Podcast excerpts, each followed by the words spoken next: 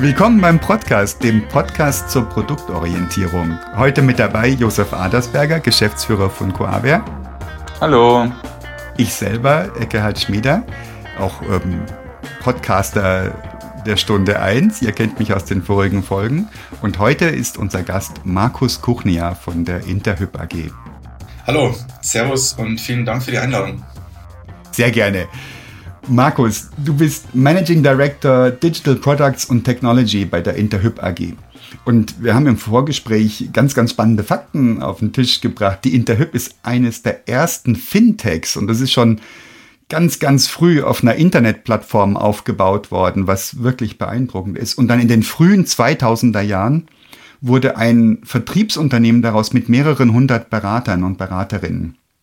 Und ihr habt einen Rechenkern auf die Beine gestellt, der 550 Banken und deren Konditionen in Echtzeit abgleicht. Also das ist ein ganz, ganz ähm, spannendes Ding. Das ist herausfordernd. Wir werden wahrscheinlich gleich noch mehr im Detail hören, was da alles da dran hängt.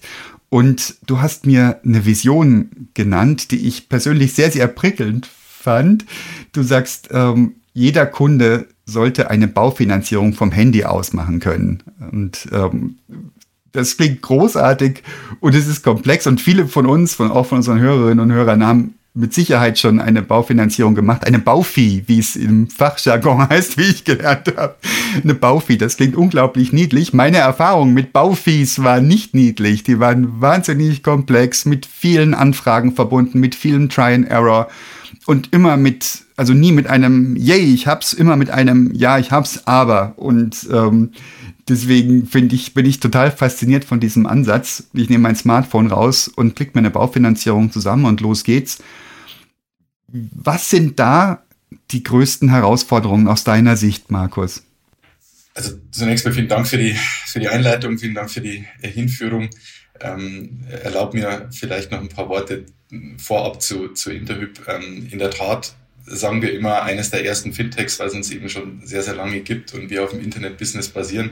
Und wir sind uns tatsächlich immer nicht sicher, ähm, ob wir ein Vertriebsunternehmen mit einem sehr starken Technologieherz sind oder ob man nicht eigentlich ein Technologieunternehmen sind mit einem sehr starken Vertrieb. Aber wir haben uns äh, darauf geeinigt, dass sozusagen für unsere DNA das, das Zusammenspiel aus einer super Vertriebsmannschaft und eben einer ja, Technologieführerschaft im Baufinanzierungsbereich das beste Zusammenspiel ist tatsächlich. Ja. Ähm, nur damit die, die Hörer das ähm, auch gut einordnen können. Ja, eine, eine Baufi Digital ist tatsächlich eine, nicht nur eine Vision, die wir haben, sondern ein sehr konkretes Ziel, weil wir durch unsere ja, Vertriebsstrukturen, die wir haben, wir haben über 100 Standorte in ganz Deutschland, zum einen schon mal die Komplexität aus der Baufinanzierung insofern rausnehmen können, dass wir dem, dem Kunden oder der Kundin sehr, sehr viel abnehmen, was die Komplexität anbelangt. Ne? Das heißt, die ganzen Bankvergleiche und muss ich von Bank 1 zu 2 zu 3 laufen, ähm, das nehmen wir Stand heute schon alles ab. Und wenn man jetzt mal den Blick auf andere Finanzprodukte wirft, die es gibt, typischerweise im Ratenkreditbereich, dann ist es heute kein Problem, wenn ein Verbraucher einen Ratenkredit braucht für eine neue Küche, für ein neues Auto, wie auch immer, dann kann er den in wenigen ja, Minuten, Stunden von zu Hause sich eigentlich heute holen. Und wir sind überzeugt davon, dass es zunächst mal keinen rationalen Grund gibt, wieso das jetzt bei einer Baufinanzierung die im Wesentlichen nur einfach eine Null hinten dran hat, nicht funktionieren sollte. Ja. Und das haben wir uns vorgenommen, äh, sozusagen die, ja, die Hürden, wie du es auch gerade gefragt hast, die es hier gibt, anzugehen und in Deutschland einfach der Erste zu sein, der es schafft, gemeinsam mit unseren Partnerbanken, und da haben wir eine ganze Menge davon, diesen Prozess zu digitalisieren. Ja, und nicht nur zu digitalisieren, sondern ihn vielleicht sogar zu automatisieren was dazu führen würde, dass du als, als Kunde wirklich eine Baufinanzierung in Echtzeit bekommst. Ja. Heute hast du Bearbeitungszeiten, viele, viele Tage, fünf, sechs Werktage kann das dauern, bis eine Bank entscheidet, ob du einen Kredit bekommst oder nicht.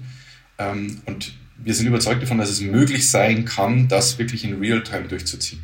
Ja. Und das ist unser Ziel. Das, das, ist, das ist super. Also das klingt echt wie eigentlich was, was so sein müsste. Also es klingt völlig plausibel. Und wenn eine Bank heute fünf bis sechs Tage braucht für die Entscheidung, und ich kann nur sagen, vor knapp 20 Jahren, als ich mein Haus gebaut habe, hat es länger gedauert als fünf, sechs Tage. Wenn die heute so lange brauchen, da sitzt doch dann irgendein Mensch dran, eine Sachbearbeiterin, ein Sachbearbeiter, der oder die da Hebel zieht.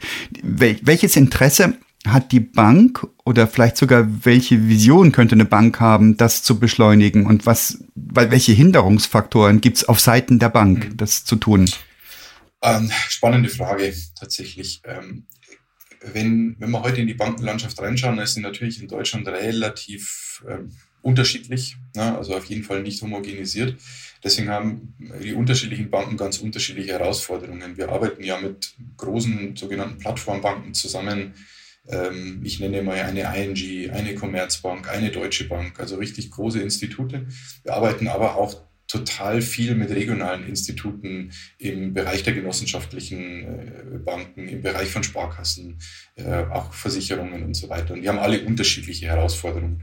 Aber eins haben sie gemeinsam und ähm, da geht es um Effizienz in ihren Prozessen. Ja, es geht um schnellere Abläufe und ja, natürlich geht es auch immer ein Stück weit um Kosteneinsparungen. Ja, wenn ich effizientere Prozesse hinbekomme, ähm, dann kann ich als Bank auch schlanker dieses Geschäft produzieren und kostengünstiger produzieren. Und wenn man sich heute anschaut, warum kommt es eigentlich zu so einer Bearbeitungszeit? Ja, wenn, gehen wir mal von fünf Tagen aus, dann ist es nicht so, dass da ein Sachbearbeiter fünf Werktage an der Kreditentscheidung sitzt. Das ist natürlich nicht der Fall. Es ist aber schon der Fall, dass er, der, der Sachbearbeiter sich ja, den Kredit nimmt, ihn beginnt zu prüfen und Rückfragen während der Prüfung auftreten. Vielleicht weil Unterlagen fehlen, vielleicht weil er noch eine andere Unterlage anfordern möchte, vielleicht weil er eine Konstellation nicht genau gut genug versteht ähm, und sie nochmal ja, klären möchte. Wenn jetzt das Geschäft über einen Vermittler wie die Interhyp kommt, dann geht diese Rückfrage von der Bank an die Interhyp. Vielleicht können wir die Rückfrage selbst klären, das wäre unser Anspruch. Ähm, in vielen Fällen können wir es vielleicht auch nicht selbst klären. Das heißt, wir geben die Rückfrage an den Kunden weiter. Der muss wieder eine neue Unterlage besorgen. Bis er die neue Unterlage besorgt hat und sie wieder bei der Bank landet, können schon mal irgendwie zwei, drei Tage vergehen. Und das alles führt dann, führt dann dazu, dass es eben ja, zu Bearbeitungszeiten letzten Endes kommt.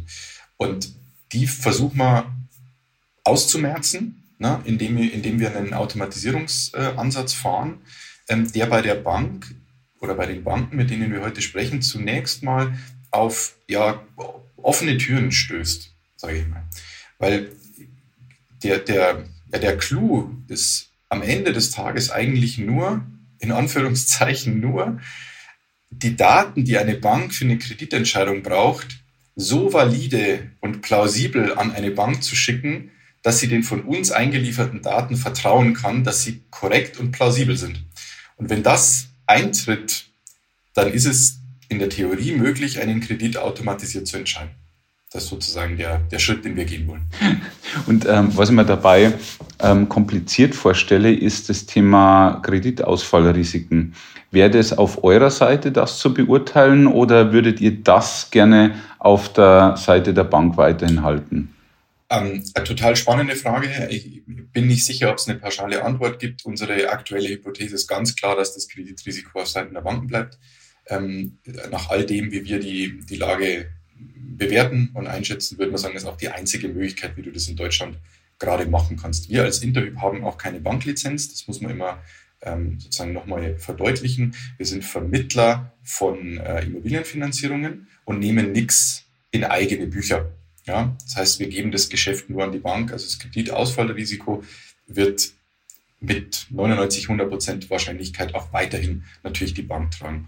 Die Frage wird sein, für welche Art von, von Datenvalidierung wir eine gewisse, ich weiß nicht, ob Haftung das richtige Wort ist, aber einfach ein, ein, ein, Trust, äh, sozusagen Contract zwischen Bank und Interhyp verhandeln, dass die, die Bank auch ihre Prozesse, ihre Risk-Prozesse, ihre Regulatorik-Prozesse und, und was nicht alles dahinter steht, auf unser Modell, auf ein Validierungsmodell der Interhyp abstellen kann, mhm. sodass auch die, ähm, das Risikomanagement der Bank sagt, das ist tragbar, ne, weil das, was sozusagen von außen reinkommt, hat vielleicht sogar, das wäre zumindest der Ansatz, eine bessere Qualität und eine bessere Absicherung, als wenn es bei mir ein Mensch macht.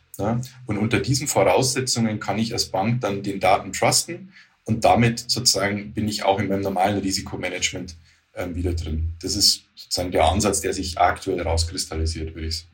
Oh, das triggert bei mir das Erlebnis, das ich hatte, ähm, als ich meine Baufinanzierung aufgestellt habe.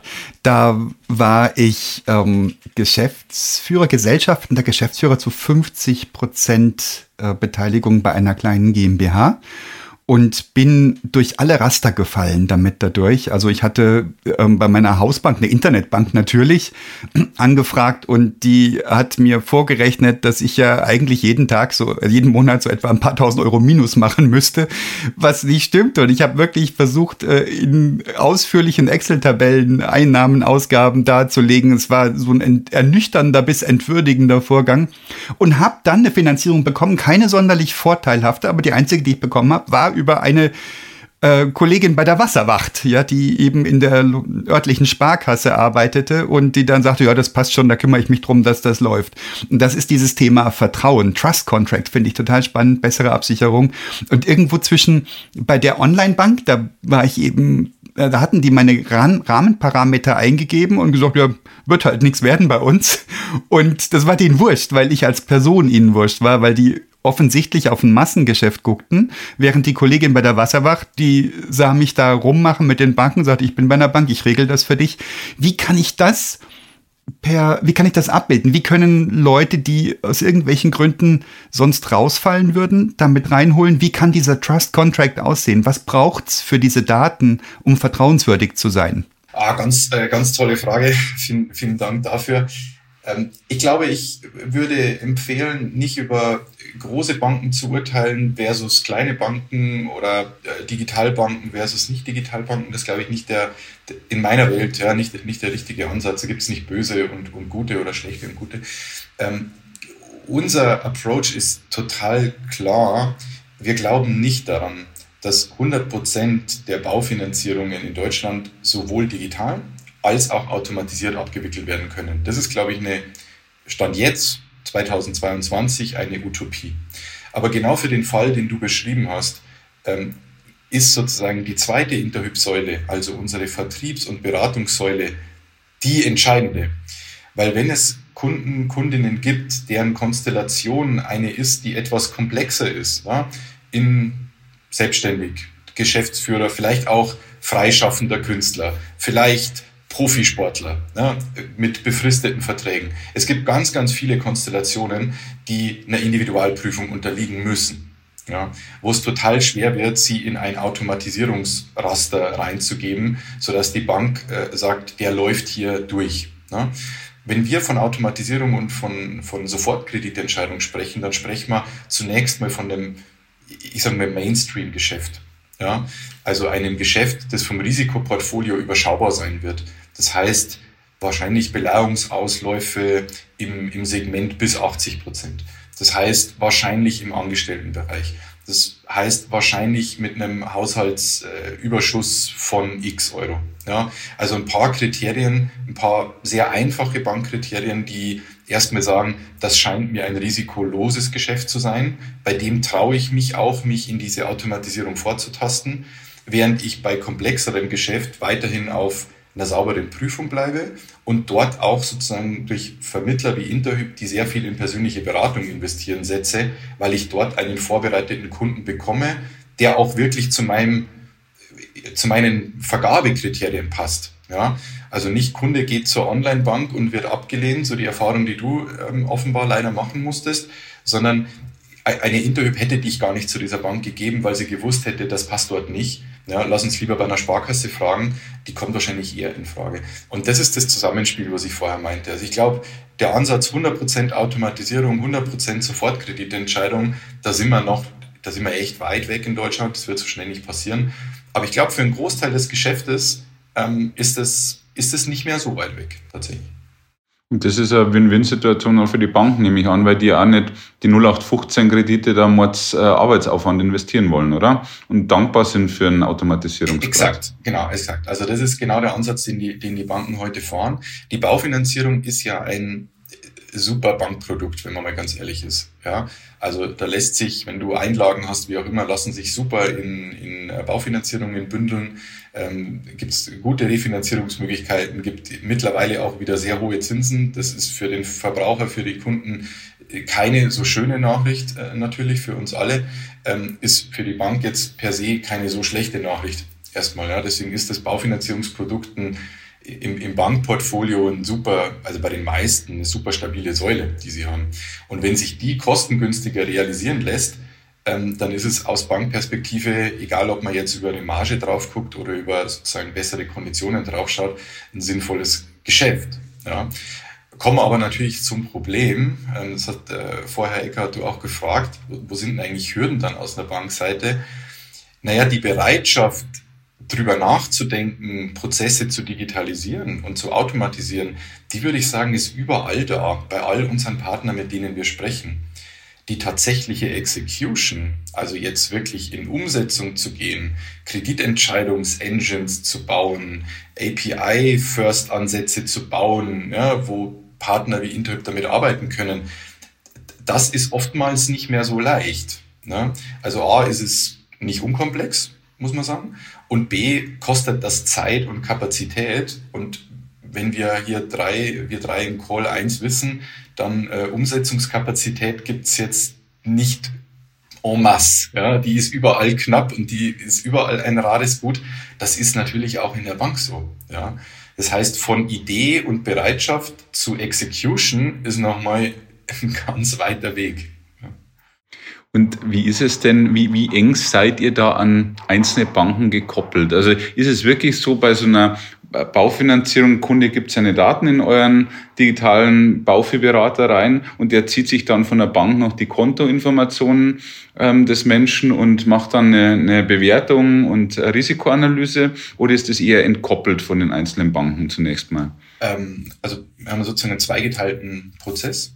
Der, der erste Teil des Prozesses geht wirklich natürlich um Informationen sammeln, ähm, Daten sammeln. Ähm, das kann der Kunde heute selbst machen, wenn er möchte. Das kann er von zu Hause machen. Da haben wir ähm, wunderbare Plattformlösungen äh, dafür. Das kann er auch mit einem unserer Berater und Beraterinnen machen, wenn er das möchte. Ja, da kann also in eine Filiale kommen, ähm, kann das zusammen machen, je nachdem, wie er das gern hätte. Und der erste Schritt ist erstmal eine bedarfsorientierte Beratung. Die hat mit einer Bank noch gar nichts zu tun. Das heißt, wir schauen mal, ähm, um welches Objekt geht es denn da eigentlich, welche Immobilie ist es, wie ist die Lebenssituation des Kunden, ähm, was plant er auch für seine Zukunft, ja, plant er familiäre Veränderungen, gibt es Jobveränderungen, also was, was ist das Umfeld? Und den ist die, der erste Teil der Beratung zielt darauf ab, eine gute Finanzierungsstruktur zu finden. Ja, also was kann sich der Kunde eigentlich leisten? Worum geht es da? Ist es ein äh, annuitätisches Darlehen? Gibt es eine KfW-Förderung dazu? Ähm, braucht man vielleicht eine Beimischung von einem Bausparer, weil sie irgendwie sinnvoll ist für diesen Kunden? Ja, also wir gucken erstmal die Lösung an. Und wenn die Lösung gefunden ist und wir mit dem Kunden übereinkommen, dass das das, das Beste, dann gehen wir auf Banksuche. Und Banksuche ist tatsächlich ein, ähm, kein losgekoppelter Prozess, sondern das, was Eckhard in der Einleitung vorher beschrieben hat, wir haben von all unseren Bankpartnern, das sind mittlerweile 500 und ein paar Stück, die kompletten Kreditvergaberichtlinien dieser Banken bei uns in der Engine hinterlegt. Und das ist eigentlich der, der USB äh, de facto von Interhyp an der Stelle. Ähm, da gibt es ein Team, das sind viele, viele Menschen, die tun nichts anderes, wie jeden, jeden Tag mit den Banken diese Kriterien zu besprechen und sie pro Tag zu verändern. Also wir machen an diesen Kreditparametern ähm, pro Tag um die 50 Änderungen im Produktivsystem. Und das heißt, wir haben alle Margenkonstrukte, wir haben die kompletten Haushaltsrechnungen, wir haben die Beleihungswertrechnungen und wir haben die Machbarkeitskriterien der Bank sehr, sehr fein granular abgebildet. Also du kannst als Bank zu Internet kommen und sagen, weiß nicht, wenn der Kunde Motorradfahrer ist, dann möchte ich noch einen Risikoaufschlag machen. Ne? Fiktives Beispiel dann wären wir in der Lage, das abzubilden, sodass bei uns aus der sogenannten Zinssuche, aus unserem Marktüberblick, wie wir es nennen, eine, äh, kommt eine Liste von Banken raus, so könnt ihr euch das vorstellen, mit einer Machbarkeitsindikation, grün, gelb, rot, ne, begleite diesen Kunden, begleite ihn unter Vorbehalt oder begleite ihn nicht und mit einer verbindlichen Kondition. Also wenn aus unserer Maschine rauskommt, dass äh, dieses Vorhaben von der Bank 1 begleitet wird mit einer 3,7 Prozent, dann ist das auch eine 3,7 Prozent. Ja, die wird es dann auch geben und dann können wir den Kunden so an die, äh, an die Bank geben, unter der Prämisse, dass alles, was wir vorher erfasst haben, auch der, der Wahrheit entspricht. Ja, Oh, ich hätte euch dringend brauchen können damals. Also ähm, ich wäre auch ein, ein Musterkunde gewesen, insofern als ich, wenn ich das mitbekommen hätte, also offensichtlich habt ihr mich nicht erreicht mit eurer Kommunikation, aber ich hätte natürlich auf dem Smartphone das machen, das, da wäre ich number one to try und ähm, hätte mich auch abholen lassen von euch nach dem Motto, das ist ein Special Case, komm mal in die Filiale und lass dich beraten. Und ich wäre mit Sicherheit über die Zeit, jetzt ist es abbezahlt, das Haus, aber über die Zeit wäre ich mit Sicherheit deutlich günstiger weggekommen, auch davon ausgehend, dass ihr Gebühren ähm, auch für euch natürlich in irgendeiner Form abzweigen müsst. Das ähm, ist ein ganz spannendes Feld, leuchtet mir unmittelbar ein als nicht nur Win-Win, sondern Win-Win-Win-Situation. Jetzt haben wir einiges über das Automatisieren gesagt. Jetzt kann ich mir natürlich vorstellen, dass ich automatisch gefragt werde, hey, die Unterlage so und so ist zwar da, wunderbar, aber hier fehlt noch äh, die letzte Seite oder äh, wir brauchen noch unbedingt Unterlage so und so. Geht das noch irgendwie weiter oder wäre das bei, vor allem bei der Datenabfrage? Also bei Automatisierung geht's im, im Grunde darum, dass die Automatisierung auf Bankseite stattfinden muss. Ne? Also sprich, wenn wir die, den, den Kredit in die Bank geben oder die Kreditanfrage, dann sollte dort eine Automatisierung stattfinden, die den Kredit automatisch entscheidet. Das ist jetzt auch keine Rocket Science, weil das ist relativ, ein relativ simpler Entscheidungsbaum in der Bank. Ja? Ich gehe ein paar Fragen durch und dann kommt unten eine Kreditentscheidung raus. Die Krux ist, kann sich die Bank darauf verlassen, dass das, was wir einliefern, auch wirklich korrekt ist. Und an der Stelle reden wir über die Korrektheit und die Plausibilität der Person. Also ist es der Kunde und die Kundin, die vor mir sitzt, ist es auch wirklich der oder die, die ihr vorgibt zu sein? Also Legitimation im Wesentlichen. Es geht um die Bonität. Ja.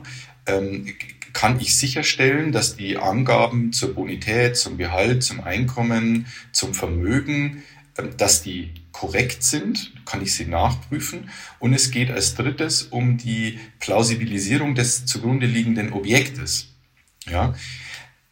Wenn wir jetzt hier über Digitalisierung sprechen, dann sprechen wir darüber, dass all diese Informationen, die ich gerade genannt habe, auf Unterlagen stehen.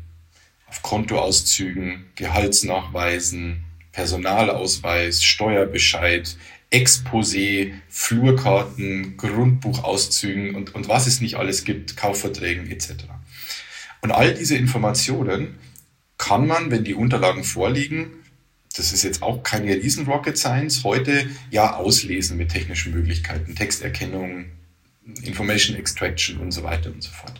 Das ist noch nicht die hohe Kunst. Die hohe Kunst ist zu sagen, wenn ich ein Exposé vor mir habe, wo drauf steht, Einfamilienhaus in München, 400 Quadratmeter äh, Grundstück und 180 Quadratmeter Wohnfläche an der Adresse Marienplatz 1.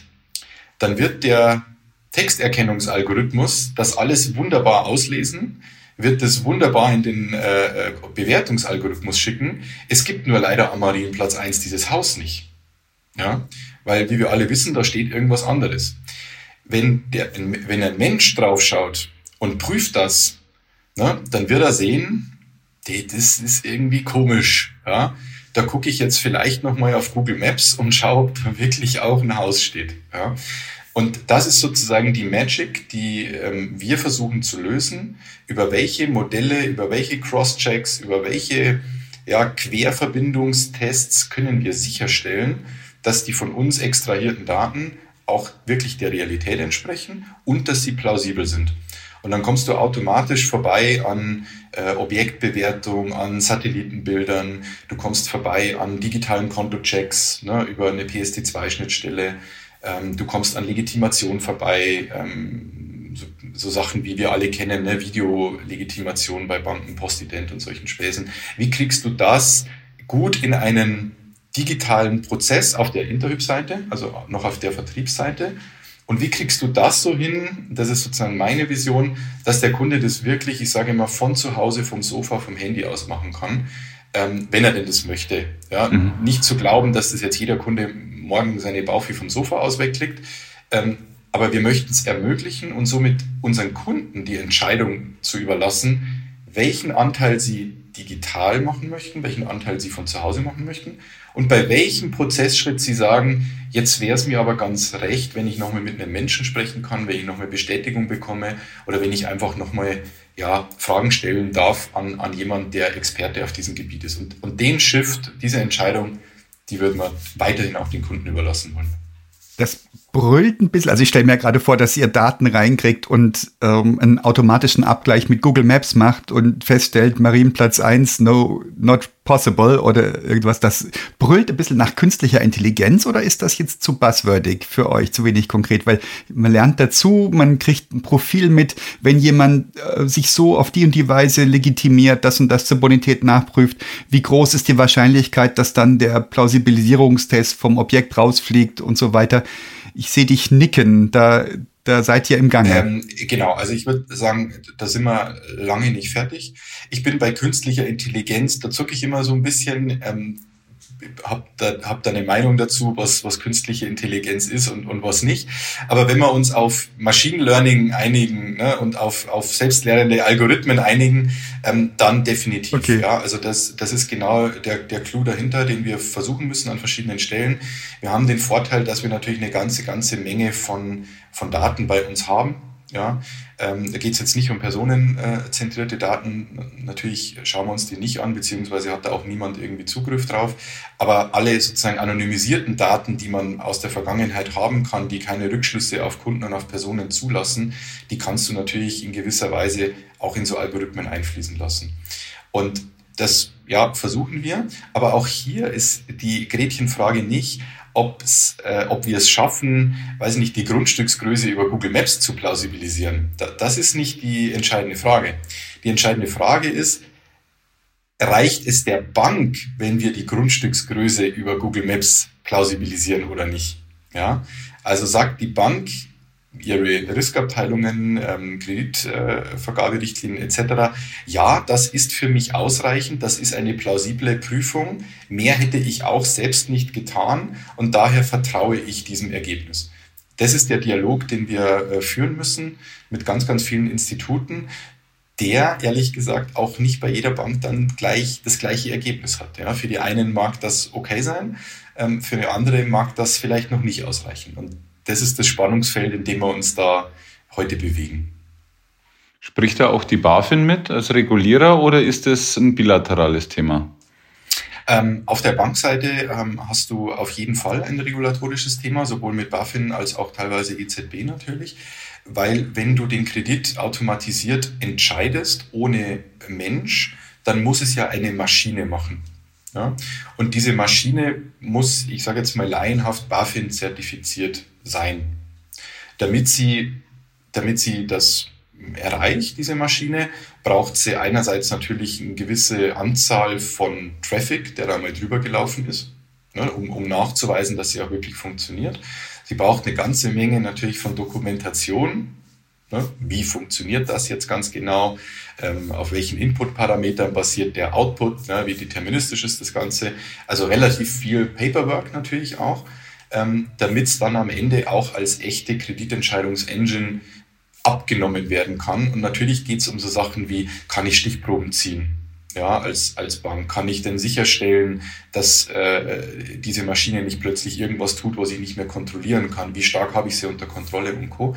Und unser Job als Interhyp ist tatsächlich nicht so sehr, jetzt ähm, an der Stelle diese BaFin-Regulierung zu administrieren, aber unser Job ist schon, ein Partner der Banken zu sein, der viel der, weiß nicht, Dokumentationsarbeit, der Input-Parameter und der bei uns verarbeiteten äh, Daten mit reingibt, sodass das als ja, Grundlage für die Bank auch dienen kann, zu sagen, ähm, das, das packe ich in mein Dokumentationsset, um es dann letztendlich auch abnehmen lassen zu können. Brüllt das nicht nach Standards für Kreditvergabe?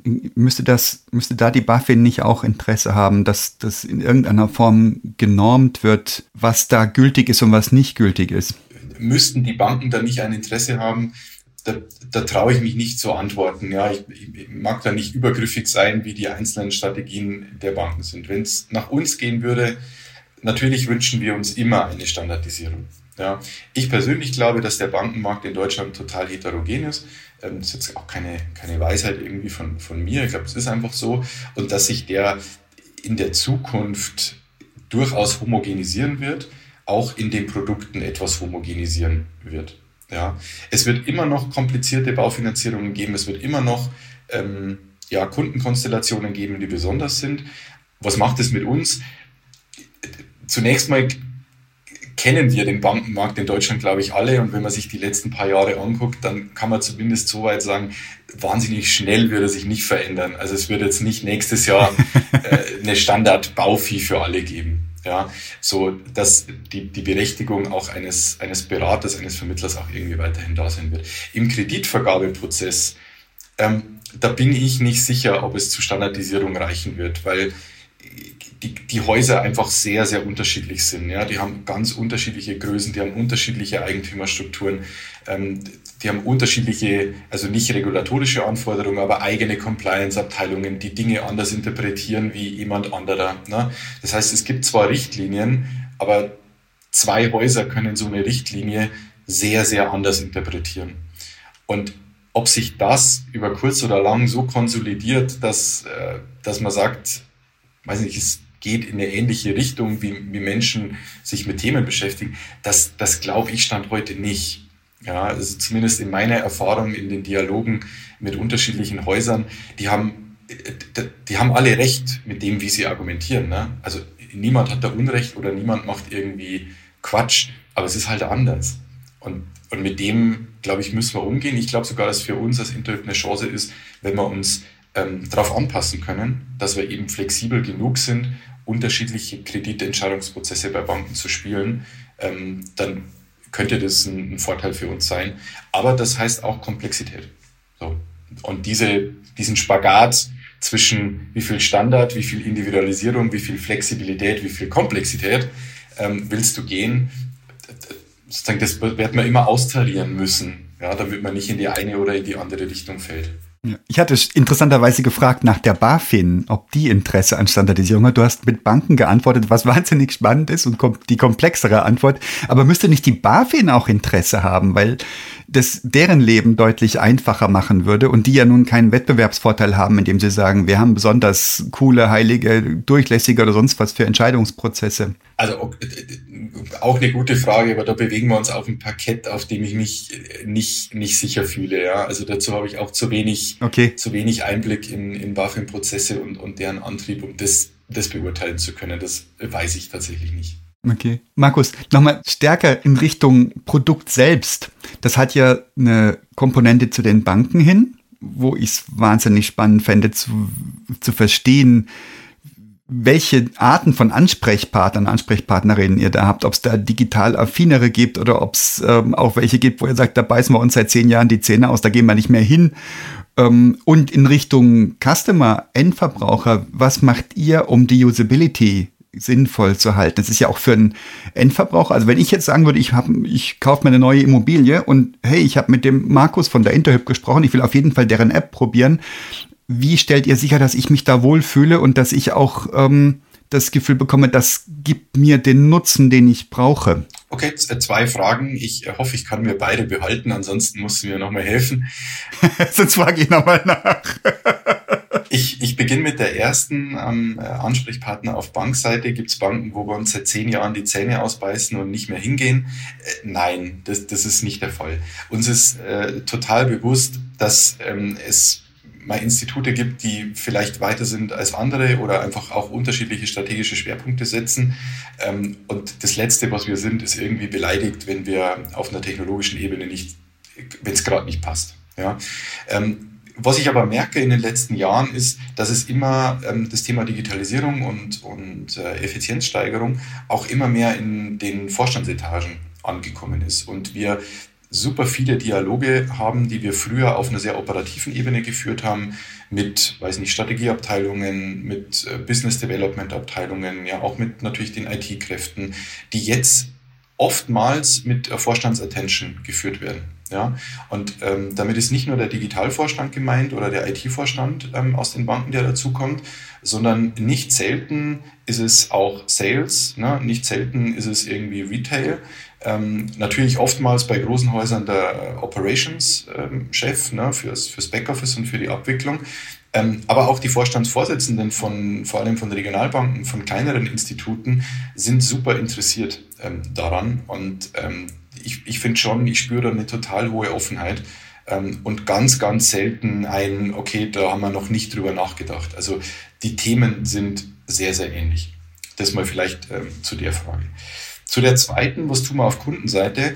Ähm, super viel tatsächlich. Also vielleicht nur für alle Hörer, damit man das ein bisschen einordnen kann. Der digitale Produktentwicklungsbereich bei Interhyp ist so um die 200, 220 Personen groß. Ja, wir haben insgesamt 14, 15 äh, unterschiedliche Produktteams, die an unserer Plattform arbeiten. Jetzt haben wir bisher sehr viel über den Weg zu Banken und, und das Digitalisierungsthema gesprochen. Das sind, wenn man auf diese Teams guckt, nur drei bis vier Teams, in Anführungszeichen nur. Ja, das ist schon eine ganze Menge, aber das heißt, da gibt es noch zehn andere. Ja, und ein Großteil dieser Teams kümmert sich auch um unser Kundenfrontend natürlich. Ähm, wir haben, äh, ich sage immer, einen Dreiklang aus, aus Business-Kapazität in jedem Team. Das ist natürlich ein Product Owner, glaube ich, keine Überraschung. Ähm, wir haben in jedem Team auch UX-Designer und wir haben in jedem Team sogenannte Service-Designer, ähm, die eher so ein bisschen die Rolle eines ja, Innovation Managers übernehmen, ne, Prozesse nach vorne denken, so was ist das nächste, was wir tun müssen, gemeinsam eben mit UX und, und Product Owner, sodass wir schon eine, wenn man auf die Kapazitäten guckt, ein echtes großes Gewicht haben auf der Business-Seite und auf der Konzeptionsseite. Ne, wir haben Research-Abteilungen, wir haben ein eigenes Use Lab im Haus, wo wir sozusagen, äh, wenn wir wollen, sofort Tests machen können. Und demzufolge investieren wir schon nicht wenig ja, in ein sehr einfach verständliches Kundenfrontend. Ähm, das ist heute natürlich in der Webseite nutzbar. Ja. Das ist auch mobil nutzbar, ganz klar, ist auch mobil optimiert. Ähm, und wir holen uns Feedback von den Kunden. Ja, also es ist nicht so, dass wir das jetzt einmal hingestellt haben, sondern der, der Feedback-Prozess, also der laufende Research-Prozess von ähm, Umfragen, von Zufriedenheitsbefragungen, von Tests, die wir machen, das, das ist in der DNA dieser, dieser Teams letzten Endes drin. Also dass wir schon das Gefühl haben, äh, ja, dass das nicht ganz falsch ist, was wir da machen. Und das ist nicht nur ein Gefühl, sondern am Ende können wir es auch messen. Ja, also was wir heute wissen, so viel kann ich an der Stelle sagen, ist, wenn ein Kunde oder eine Kundin in diesem Portal unterwegs ist, dann kommt sie, also lockt sie sich in dieses Portal während des Prozesses zwischen drei und viermal ein und bleibt dann in etwa 10 bis 15 Minuten im Schnitt in diesem Portal. Das heißt, wir haben eine Netto-Usage von 30 bis 40 Minuten. Ähm, das ist relativ viel tatsächlich für, für so ein äh, Online-Portal. Ja? Und was wir noch dazu sehen, wir haben ja auch, auch Kunden, die das Portal nicht nutzen oder es nicht nutzen wollen. Und da erkennst du einen Unterschied in dem, ob unser Geschäft erfolgreich ist am Ende oder ob es nicht erfolgreich ist. Ja?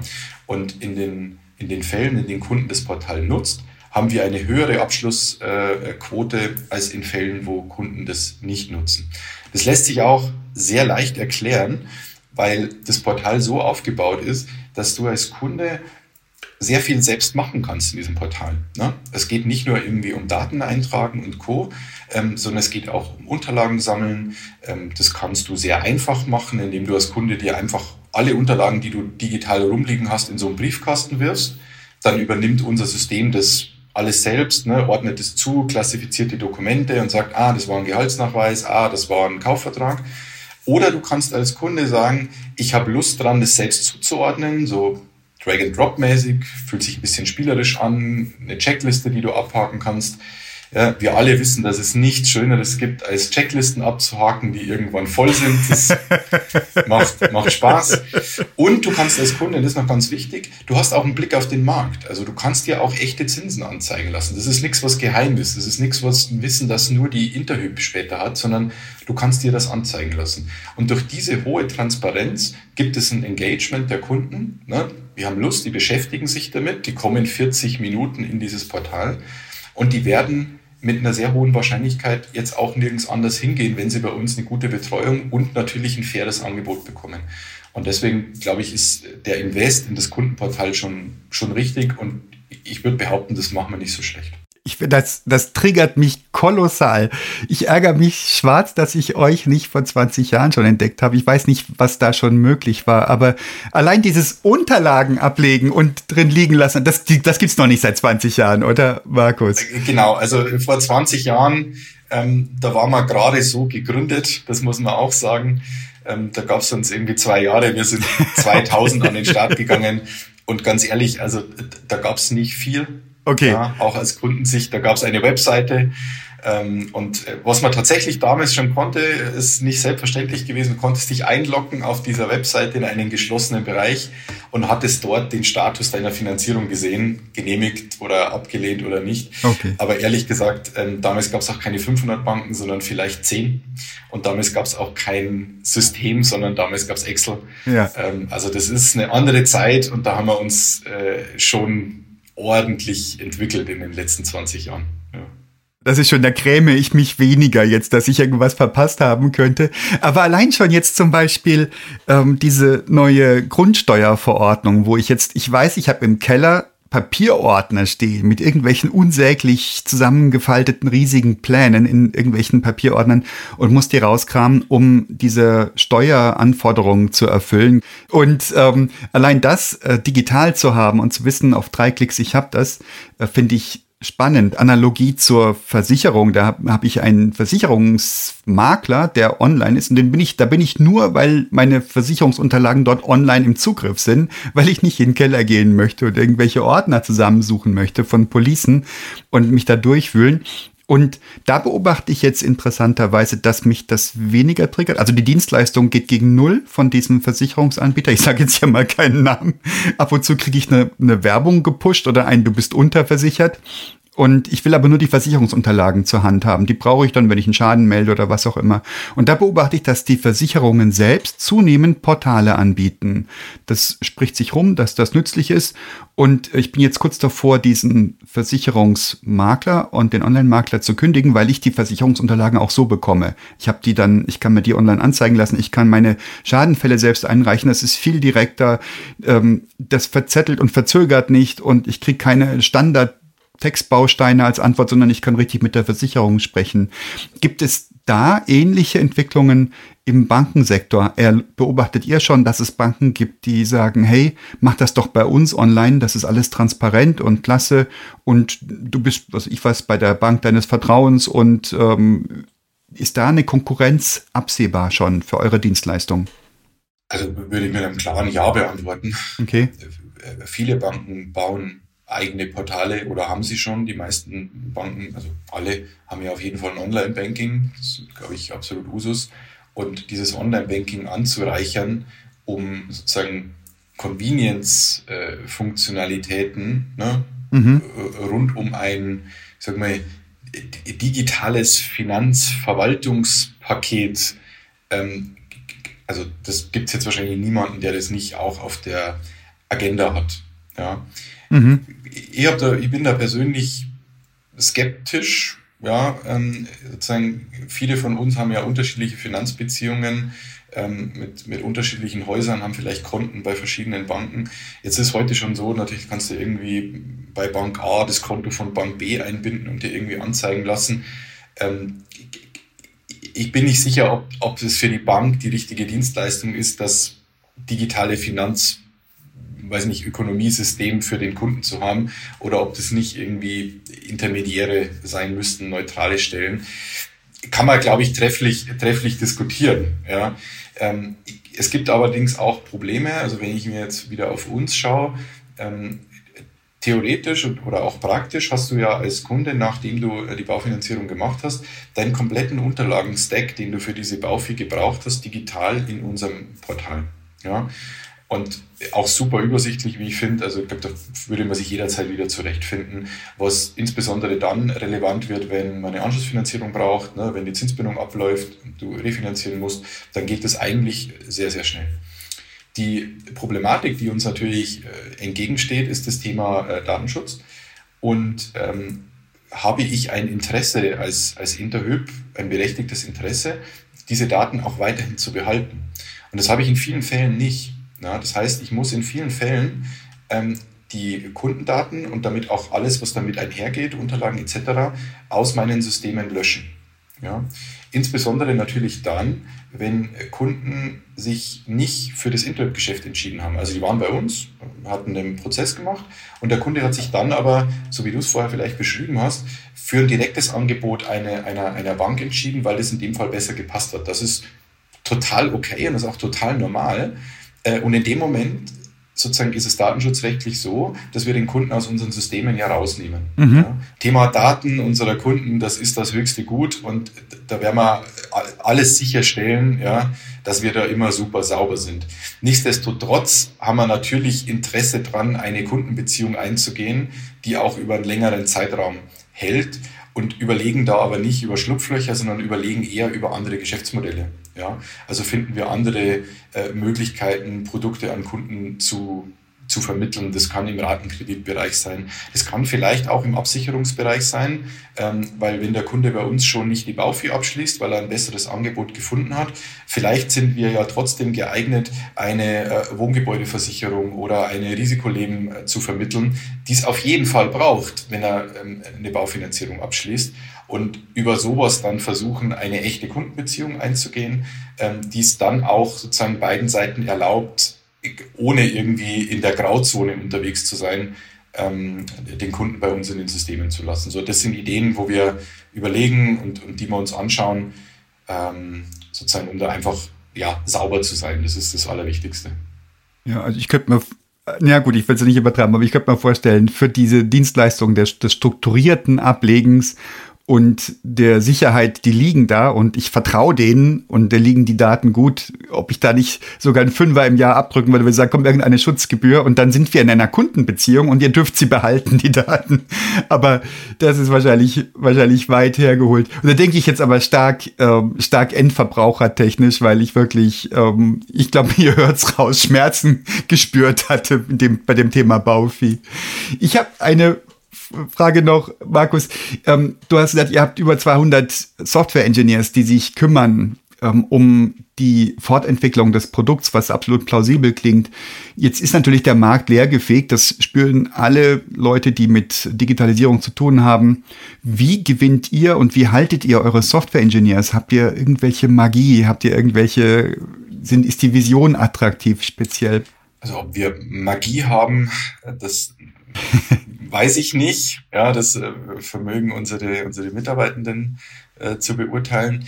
Ähm, in der Tat ist es so, dass der Markt an, an Talenten, an nicht nur im Engineering-Bereich, ne, auch im Kreativbereich, was, was UX und so weiter anbelangt, super schwer geworden ist ne, und, und man immer schwieriger ähm, Menschen findet. Gerade auch in der Corona-Zeit, finde ich, ist die Wechselbereitschaft für Menschen nochmal gestiegen. Ja, also das heißt, wenn man während Corona äh, New Joiner in der Firma hatte, dann war es einfach schwer, eine kulturelle Bindung äh, einzugehen, logischerweise durch viel Homeoffice, durch viel Remote. Dann ist man nicht mehr so an, an die Firma gebunden, dann ist die Wechselbereitschaft vielleicht auch noch mal ein Stück höher, als sie bei jemand ist, der stärker gebunden ist. Das sind dann Themen, mit denen haben wir auch zu kämpfen. Ähm, das muss, muss, man, muss man ganz klar sagen. Auf der anderen Seite ähm, gibt es nie nur einen Trend, vor ein paar Jahren hätte ich gesagt, ein Trend, mittlerweile eher nicht mehr, dass junge Menschen immer mehr nach einer nach dem Sinn hinter ihrer Tätigkeit gucken und nicht mehr nur nach einem, einem schnöden Job. Ja, ähm, das, das kommt immer mehr, finde ich, ist auch immer mehr eine Frage in, in den Recruiting-Gesprächen, wo es oftmals wirklich darum geht, so, warum mache ich das und für wen mache ich das, während es vor fünf, sechs, sieben Jahren noch eher die Frage war, was mache ich eigentlich? Und ich glaube, auf dieses Warum und für wen haben wir bei Interhyp, wie ich finde, eine sehr gute Antwort, weil unser Ziel ist es und sozusagen auch die, die Mission hinter unserer Firma ist, Menschen ein Zuhause zu geben und oder den, den Weg ins eigene Zuhause zu vereinfachen. Und das wird auch immer sozusagen ein sinnvolles Ziel bleiben, weil jeder Mensch braucht ein Zuhause und möchte ein Zuhause.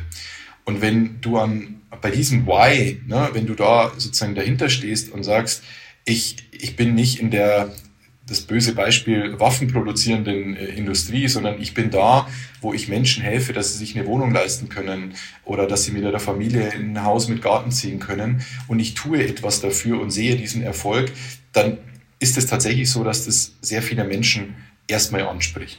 Ja. Das Zweite ist, dass der Job, den wir dann haben, ja, jetzt klingt es so nach Baufinanzierung und Portal und klingt so ein bisschen altbacken und so ein bisschen tröge auf den ersten Blick. Aber wenn man dann mit den, auch mit, mit Architekten, mit Engineers über die Themen spricht, die wir jetzt auch ein bisschen angeschnitten haben, ne? von Machine Learning Algorithmen über OCA, Texterkennungen, über Automatisierungen, dann sind es inhaltlich ähm, Engineer-Problemstellungen, die total attraktiv sind die du jetzt auch in, in anderen Firmen, ne, die, die namentlich unsere Googles und Microsofts, jetzt auch nicht so viel mehr hast. Ne? Und durch das, also ein gutes Why, einen attraktiven Job und natürlich auch ein, alles, was irgendwie rund um einen, einen Arbeitgeber heute dazugehört, glaube ich, haben, haben wir auch, brauchen uns nicht verstecken. Ich sage immer, wir sind die einzige Firma, die im Onboarding-Prozess ein Seminar durchführt, wie viel Benefits äh, es bei uns gibt, ähm, weil man das schon gar nicht mehr irgendwie weiß. also da, da ist eine ganze Menge da. So, ich will aber nicht verhehlen, dass der Wettbewerb in München um die Talente ein natürlich brutal hart ist und wir lange nicht jeden ähm, für uns gewinnen können, den wir gewinnen wollen würden. Ja, so, that's the game, würde ich sagen. Ja, und total berührend. Ich finde diese Mission, diese Vision total klasse. Äh, das ist gar nicht trivial, so eine Message rauszuhauen, die an jeder Ecke spürbar ist, so vom Stil Freude am Fahren. Ne? Also wir vereinfachen den Weg ins eigene Zuhause. Ja, damit kann ich mich identifizieren oder ich kann es bleiben lassen. Aber wenn ich mich damit identifiziere, glaube ich, ist das, da, da, da schwingt Sinn mit. Was du nicht genannt hast, Markus, was ich aber deutlich spürbar finde, ist auch so ein Wertekonzept dahinter zum Beispiel bei dem Thema, wie gehen wir mit Daten um. Da bist du völlig klar und geradeaus und sagst, wir, wir tricksen nicht rum, wir suchen uns hier keine Schlupflöcher, sondern wir spielen das gerade und wenn das eben nicht zur aktuellen Datenschutzsituation passt, dann finden wir eben Modelle, die, die passen und wir versuchen nicht uns durchzumogeln. Und ich könnte mir gut vorstellen, dass das eben auch stark mitschwingt. Und ich könnte mir gut vorstellen, dass man das auch spürt, wenn man sich bei euch bewirbt zum Beispiel. Finde ich sehr spannend und anziehend. Ja, also in der Tat, wir, ähm, man, uns gibt seit 20 Jahren und wir waren ein kleines Startup äh, zu Beginn ne, und sind jetzt ein Unternehmen mit, ich weiß nicht ganz genau, muss ich, muss ich gestehen, aber 16, 1700 äh, Mitarbeitenden mittlerweile. Wow. Ähm, da hat sich natürlich in 20 Jahren sehr, sehr, sehr viel verändert. Ja? Also von Markenbotschaften, von Auftritten, ähm, von wie wir in die Gesellschaft wirken wollen, total immer sozusagen im Wandel. Aber eines hat sich seit 20 Jahren nicht verändert und das sind tatsächlich, hast du angesprochen, unsere Unternehmenswerte. Es gibt vier Stück, ja, ähm, die sind von Anfang an in dieser DNA verankert. Ähm, da gehört auch Integrität dazu. Also es ist auch einer unserer Unternehmenswerte. Und die haben, die haben bis heute Bestand. Ja, auf diesen ist diese Company aufgebaut. Und wahrscheinlich gibt es wenig Mitarbeiter, die du um drei Uhr morgens äh, nicht wecken könntest und sie wissen diese Werte nicht. Nicht, weil sie irgendwie nur plakativ an der Wand stehen, sondern weil das ein Führungsinstrument auch von uns ist. Ja? Also wir argumentieren nicht nur über Performance und über Leistung, sondern wir argumentieren über Integrität, über Partnerschaftlichkeit, na, über Professionalität und über Leidenschaft. Und das, das leitet uns als Firma. Und ich muss wirklich sagen, dass das beeindruckend ist, dass man diese Werte nicht über Bord geworfen hat, sondern dass die in der Kultur verankert sind. Von daher, ich finde es schön, wie du von außen bemerkst, dass da etwas ist, weil dann machen wir irgendwie was richtig, würde ich sagen. Ja, und da, da ist Magie, vorhin hast du gezuckt bei dem Wort Magie, da ist Magie. Du kannst mir die, diese Begriffe aufsagen und sie sind nichts wert und du kannst dafür sorgen, dass, dass ich sie spüre oder dass wir alle sie spüren im Gespräch, in deiner Haltung, in da, wo du zögerst, da, wo du, ähm, wo du Dinge, gesicherte Inhalte zum Besten gibst. Da, da, das haben wir, haben wir alle Antennen dafür, wie sicher, wie wertvoll ist das? Jetzt unsere Hörerinnen und Hörer haben dich nicht gesehen und dann wahrscheinlich ist nichtsprachliche Signale sind, spielen auch nochmal eine Rolle. Kann sich jeder und jede selbst eine Meinung bilden, wie gut das rüberkam. Mich hast du gewonnen, Markus. Ich danke dir für diesen Durchgang. Ich fand es sehr, sehr aufschlussreich und du hast gesehen, du hast bei mir ein paar Themen getriggert, wo ich denke, yes, 20 Jahre später hätte ich bauen sollen. Und ich freue mich, dass ich das äh, mitnehmen durfte. Ich danke dir vielmals. Also ich habe zu danken. Vielen Dank äh, für die Einladung. Hat total Spaß gemacht. Ich hoffe sehr, dass ja, ich ein paar Hörern äh, näher bringen konnte, äh, woran wir arbeiten und warum das spannend ist. Und vielleicht dem einen oder anderen so ein Erlebnis wie dir, Eckhard Erspar. Ähm, soll jetzt kein, kein Werbeblock sein, aber ähm, ein kleiner zumindest. Also vielen Dank für die Einladung, hat echt Spaß gemacht. Vielen Dank aufschlussreich. Gut, ich habe meine Baufinanzierung auch schon hinter mir. Ich habe nicht so eine äh, Leidensgeschichte, sondern einfach die ja, Genossenschaftsbank meines Vertrauens, äh, bei der ich seit 29. Mai 1980 bin und die halt sagen, ja, der wird schon irgendwie finanziert bekommen. da gab es ein kostenloses Jugendsparbuch, gib's zu, ne? Ja, ja, genau, das Sumsi-Sparbuch. Das irgendwann ja. mit 16 hat es dann mit Mama gekündigt. okay, hat sich ausgezahlt, die Marke. Genau, das, das, kennt, das kennen wir. das ist auch vollkommen okay.